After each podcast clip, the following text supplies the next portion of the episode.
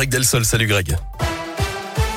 Bonjour Guillaume, bonjour à tous. À la une, les Jeux Olympiques d'hiver à Pékin avec le relais féminin de biathlon. En ce moment, on attend une deuxième médaille, un côté tricolore après l'or décroché ce matin par Clément Noël en slalom. Il avait terminé sixième de la première manche avant donc de renverser la vapeur. C'est le premier médaillé d'or français en ski alpin depuis Antoine Denerias. C'était en 2006. C'est la quatrième médaille d'or hein, pour les Bleus dans ces Jeux. Le treizième podium depuis le début des Olympiades. Un nouveau pas vers le retour à la normale. Les discothèques peuvent rouvrir leurs portes. Aujourd'hui, elles étaient fermées depuis deux mois, ce qui change également à partir de ce mercredi. La possibilité de se restaurer à nouveau dans les stades, les cinémas et les transports. Autour également de la consommation au comptoir dans les bars. Notez que les concerts debout sont de nouveau autorisés. Concernant les passes vaccinaux qui devaient expirer hier, une tolérance d'une semaine a été accordée jusqu'à mardi prochain.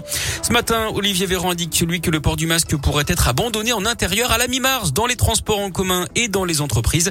Idem pour les enfants en salle de classe si la situation sanitaire continue de s'améliorer. Bonne nouvelle dans le Beaujolais. L'adolescent de 15 ans porté disparu depuis lundi après-midi a finalement été retrouvé sain et sauf hier d'après les gendarmes. Mathias, qui souffre d'autisme, avait quitté son euh, domicile de Saint-Étienne-les-Oulières sans papier ni téléphone.